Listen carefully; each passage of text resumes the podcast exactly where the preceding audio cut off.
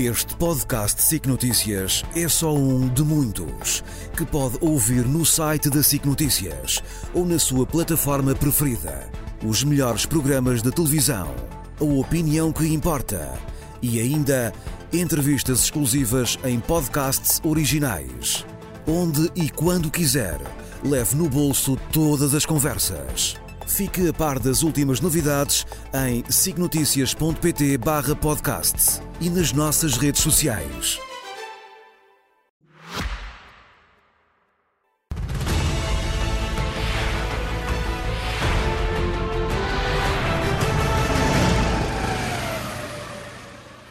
Como sempre, com o Nuno Rogério e o José Milhazes, por quem começo e começamos inevitavelmente por esta questão do avião. Zé, ainda É- mal explicado. É verdade.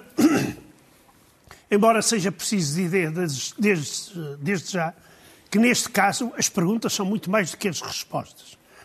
Eh, os únicos factos que nós temos são estes. Um avião militar de transporte russo foi abatido perto da fronteira com a Ucrânia e morreu um número indeterminado de vítimas. Da parte ucraniana, o que é que acontece? Os ucranianos, as agências de informação e bloggers, começaram por dar a notícia de que caiu um avião militar russo que transportava armamento e foi derrubado pelas tropas ucranianas. A seguir, começa aparece o problema dos prisioneiros de guerra, que seriam 65, 66, e aqui as coisas já se complicam, porque a imprensa ucraniana travou e então a propaganda russa aqui avançou em força para dizer que aqueles neonazis nem sequer têm pena dos seus próprios soldados, eh, etc, etc. Mas aqui coloca-se uma série de perguntas logo, que é o que leva a afirmar a Rússia, o que é que leva a dizer que o avião transportava 60 a 65 eh, eh, eh, reféns. Nós aqui temos uma coisa. Temos um vídeo que foi passado, metido hoje à noite, nas redes sociais pelo Ministério da Defesa da Rússia, onde nós vemos de muito longe autocarros a atracarem ao, ao avião e a descarregarem pessoas, mas é impossível ver quem eram aquelas pessoas. Tanto podiam ser eh, eh, reféns como ser qualquer outra pessoa. A lista, sublinho, a lista oficial ainda não foi publicada. Aquilo que apareceu foi uma lista publicada, imagine-se por quem? Pela diretora da Russia Today, que é o principal órgão de desinformação eh, do Kremlin.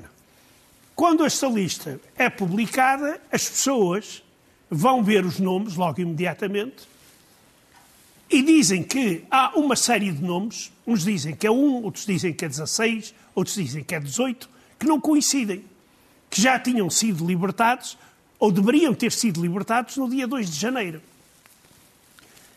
Ora, ontem a Rússia pediu uma reunião do Conselho de Segurança da ONU. E era um momento excelente para a Rússia meter as cartas em cima da mesa e, eh, eh, digamos, encostar os ucranianos à parede.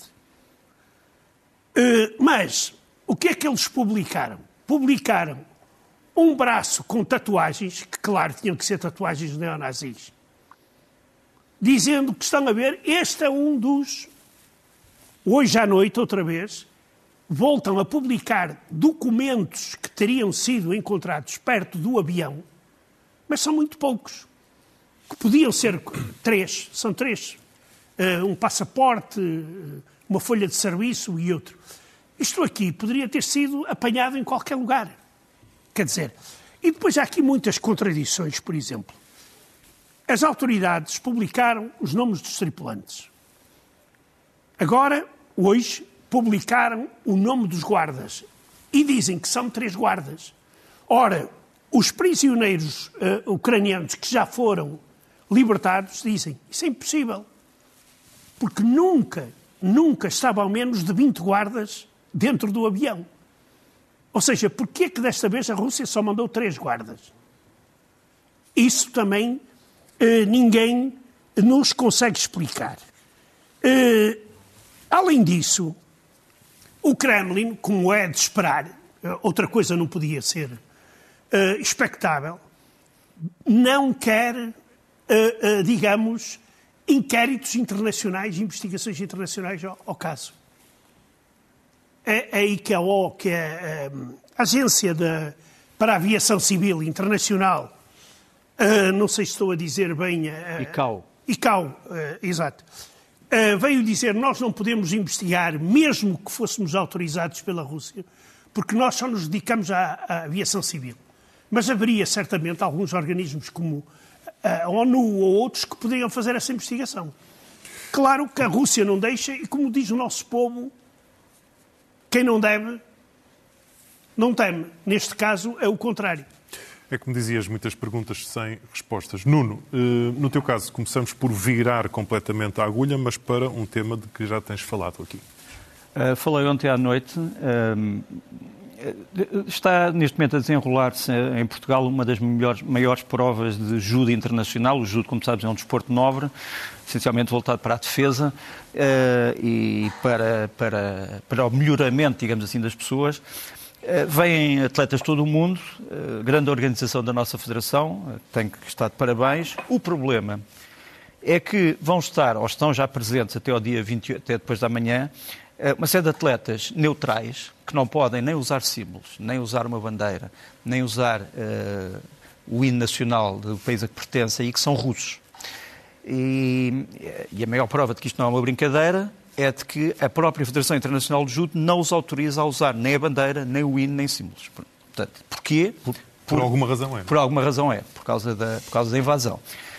O problema é que a Federação Internacional do Judo colocou a ela própria regras dizendo os homens que vêm ou as mulheres que vêm da Rússia não só não podem usar símbolos nem, nem o hino, têm que ser considerados neutrais, não se pode pronunciar o nome do país onde eles vêm, mas não podem ser militares e temos que saber que eles não têm nada a ver com esta invasão da Ucrânia.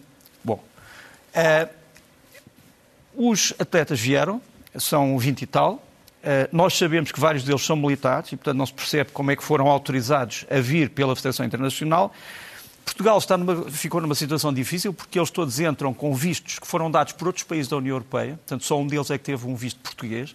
Portanto, Portugal, para cancelar os vistos Schengen, teria que dizer que eles são uma ameaça à segurança nacional, o que também não está aprovado. Repara, nós estamos a falar de pessoas que não estão a fingir que são judocas, não são espiões a fingir que são judocas, são grandes atletas.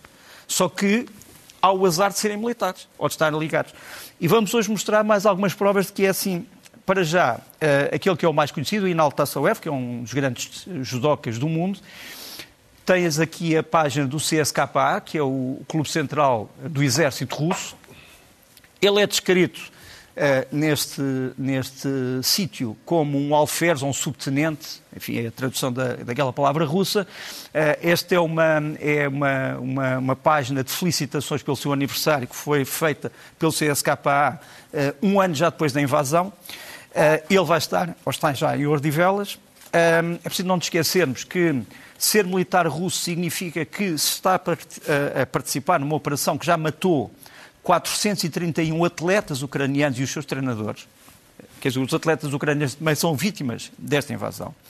Mais pessoas que fazem parte deste grupo. Primeiro Sargento um, Tamerlan Bashaev, que nos aparece aqui também do CSKA e que nos aparece aqui como uma pessoa que todos nós conhecemos, o Ministro da Defesa russo Sergei Shoigu, a mostrar uma das suas medalhas. Depois, um, a senhora Kamila uh, Badurova, também aqui em uniforme, faz parte do grupo que está em Odivelas e é militar.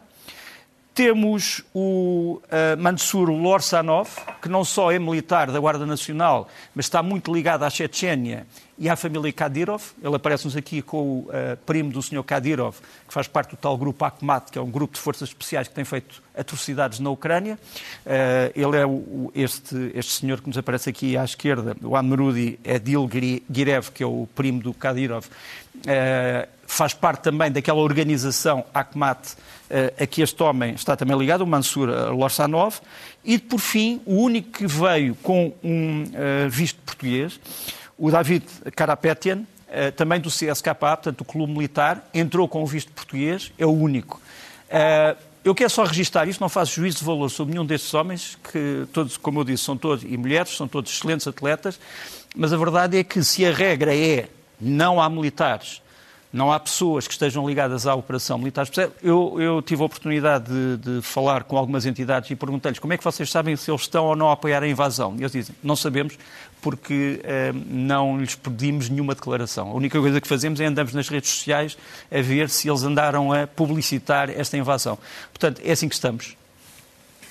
Feita a análise à situação destes atletas Rodrigo, russos, grandes atletas e sim. O Nuno aqui cometeu, digamos, ficou incompleto. Esqueceu-se de revelar a morada e o número de telemóvel dos, é dos judocas. É verdade. Talvez numa outra oportunidade. É verdade. Eu tinha aqui, mas acho que é, era impróprio. Zé, falemos da palavra esperança. É verdade. Uh, na noite escura uh, há sempre uma luz que brilha, vamos lá ver como é que esta vai brilhar. É o nome, o apelido Nadiezdin, que é o, o, o candidato anti-guerra, o único potencial candidato às eleições presidenciais na Rússia. Este senhor, o Boris Nadiezdin, teve ligado a vários partidos liberais e anunciou que reuniu e entregou, ou melhor, vai entregar à Comissão Eleitoral da Rússia cerca de 200 mil assinaturas de apoio a ele. Uh, foram feitas recolha de assinaturas de cidadãos russos no estrangeiro e ele tirou de fora para não ser acusado de, digamos, para o Kremlin não utilizar esse argumento uh, e não o deixar passar há muitos observadores que dizem que ele não vai passar na mesma. Eh, é porque isto aconteceu uma coisa um tanto ou quanto inesperada. É, na Rússia, uma repressão brutal, mas quando ele aparece nas redes sociais a dizer, pessoal, eu não consigo, ou melhor, eu preciso de apoio para arranjar as 100 mil assinaturas necessárias a ultrapassar o segundo obstáculo na, nesta pré-campanha, uh, o pessoal saiu à rua, que é uma coisa impressionante, e não só em Moscou. Noutras cidades, as pessoas tiveram horas e horas ao frio para o apoiar, para lhes dar a assinatura delas. A oposição no estrangeiro, claro que veio logo apoiá-lo, e estamos perante um bico de obra para o Kremlin. Agora, o Kremlin é que vai ter que decidir deixá-lo passar ou não deixá-lo passar. A maioria dos analistas diz que, e ele provavelmente não irá passar, irão dizer que a maioria das assinaturas ou, ou dos boletins assinados pelos, pelos, pelos eleitores não está correta, etc. Isso já foi utilizado numerosas vezes na Rússia. Ou então, se o deixar entrar, nós já sabemos que Putin não vai a debate nenhum. E o que pode também acontecer é que as televisões não deixem este senhor uh, participar, digamos, nos debates que vão ocorrer. Mas há esta esperança, uh, há muita gente que deposita esperança neste homem. Uh, vamos ver. Eu penso que, mesmo que vá às eleições, claro, vai ficar a milhas de Putin, mas será alguma possibilidade de que surja alguém na imprensa russa a dizer eu estou contra a guerra e quero a paz. Já estamos bem para lá de metade do nosso tempo, Nuno. Vamos à situação na Ucrânia. Vamos, eu queria voltar à história do avião porque uh, há as teorias e há os factos. Uh, e eu gostava de mostrar este mapa. Uh, nós temos a geolocalização do avião do Ilyushin 76, por onde é que ele vinha, por onde é que ele ia e onde, de onde é que ele vinha. De onde é que ele vinha? Temos ali aquele mapa em cima. Ele vinha da Síria, pousou no Irão. O que é que foi buscar ao Irão não sabemos, mas imaginamos que não tenham sido peças de fruta, penso eu, eh, e foi realmente para Belgorod. O avião é abatido não ao aterrar de Belgorod. O avião é abatido ao levantar de Belgorod. Ou seja, um avião supostamente com prisioneiros para serem trocados em Belgorod, levantava de uh, Belgorod na direção da, da Rússia, do interior da Rússia. bocado estranho. Vamos mostrar qual é uh, o percurso do avião. Portanto, uh, temos aqui um mapa em que vai aparecer a vermelho o sítio por onde ele não foi, portanto, aqui embaixo, se podemos, aqui está. Portanto, a direção da Ucrânia está ali a vermelho, onde, havia, onde haveria a troca de prisioneiros, onde está ali aquela cruz, mas ele vai na, na direção contrária, ele foi na direção da Rússia. E, portanto, não faz grande sentido se havia prisioneiros lá dentro, ele ir no sentido contrário à da entrega dos prisioneiros. Não faz sentido.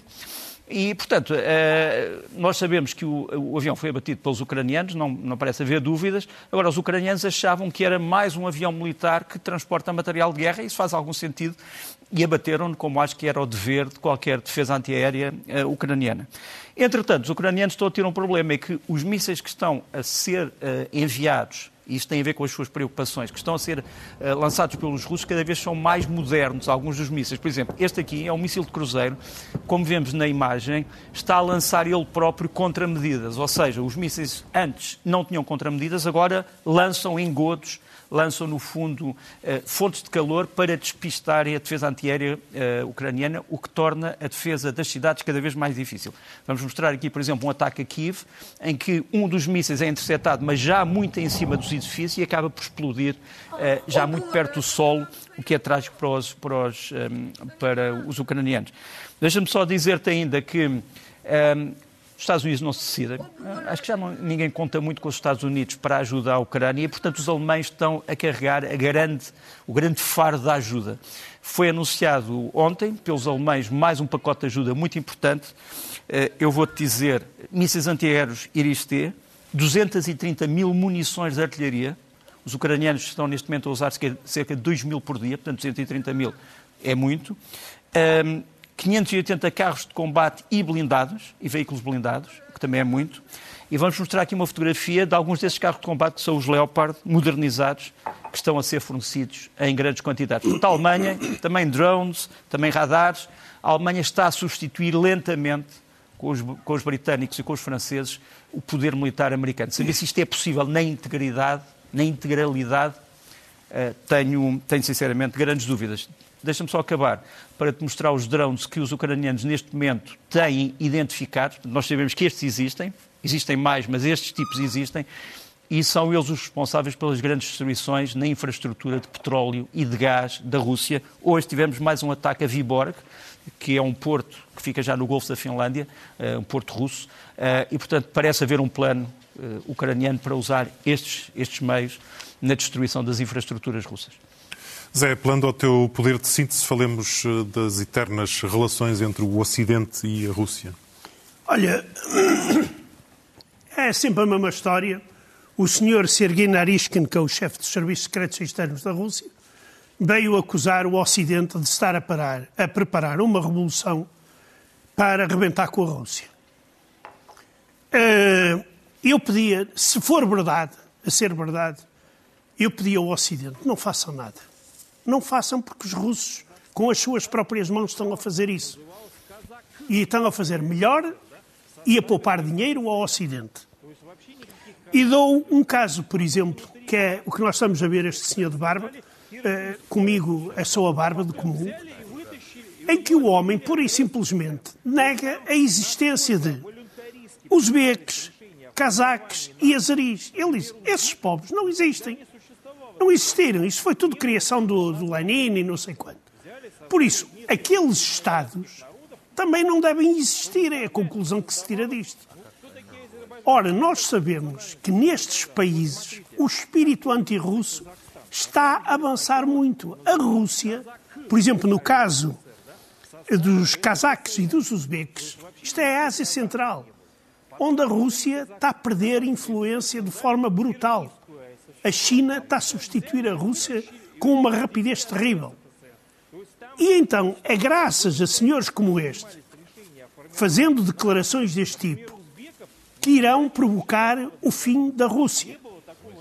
E depois não é acusar a CIA, como alguns andam para aí a dizer, que foi eh, a União Soviética caiu por causa da CIA. Não caiu, quer dizer, a CIA bem queria, mas foram os próprios soviéticos que puseram fim à União Soviética. Nuno, fechamos com a situação em Gaza, de que ainda não falamos. Quanto tempo é que tenho? Tens o tempo que tu quiseres e que tu vais gerir com grande disciplina. Muito obrigado. Olha, só para te dizer que hoje, como sabes, houve uma decisão do Tribunal do Tribunal eh, Penal do Tribunal Internacional de Justiça sobre Israel. Ehm, eh, é um processo que foi posto pela Arábia Saudita. Israel não foi acusada de genocídio, mas foi foi-lhe pedido que não pratique actos que possam levar a um genocídio. Portanto, enfim, ehm, foi um juízo matizado e que vai continuar. Uh, entretanto, continuam os ataques no Mar Vermelho. Vou-te mostrar aqui uma, um vídeo que se calhar é surpreendente para a maior parte dos espectadores, que é a Marinha dos Houthis, a Marinha do Ansar Allah. Tu aqui vês, não vês, não vês, uh, automóveis, vês automóveis, mas vês os navios, os pequenos botes que têm sido usados uh, para, vedetas rápidas, que têm sido usados para atacar os navios. Portanto, os Houthis são realmente uma potência capaz de uma guerra assimétrica no Mar Vermelho. Portanto, convém não brincar com isso. Nós sabemos uh, que a China, neste momento, está descontente com o que está a passar e já pediu ao Irão para não brincar com a marinha chinesa, com a marinha uh, mercante chinesa, que está, está também a sofrer. Nós temos aqui uma fotografia que me parece interessante, que é a China que fez as pazes no ano passado entre o Irão e a Arábia Saudita. Eh, este ministro dos estrangeiros da China, entretanto, já desapareceu. Deve, já deve estar no mas, outro mundo. Mas pronto, mas de qualquer maneira, a China está muito preocupada e pediu ao Irão para disciplinar os seus aliados úteis. É também uma, um dado importante. E depois, só dois, dois elementos gráficos que me parecem interessantes. Estes túneis que tu vais ver aqui em sucessão muito rápida são os túneis que foram descobertos em Gaza. Infelizmente, estes túneis, como diz um diplomata egípcio, não foram para o povo de Gaza. Se tivessem sido para o povo de Gaza, o povo de Gaza podia ter-se resguardado aqui de qualquer tipo de ataque, mas não. Eram para uso exclusivo militar.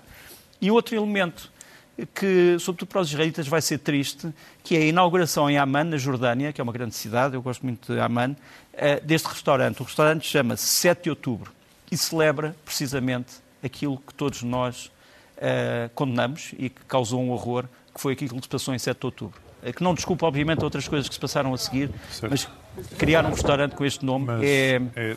Uma pia... Parece uma piada de Parece. Mas está, está, a pedir uma.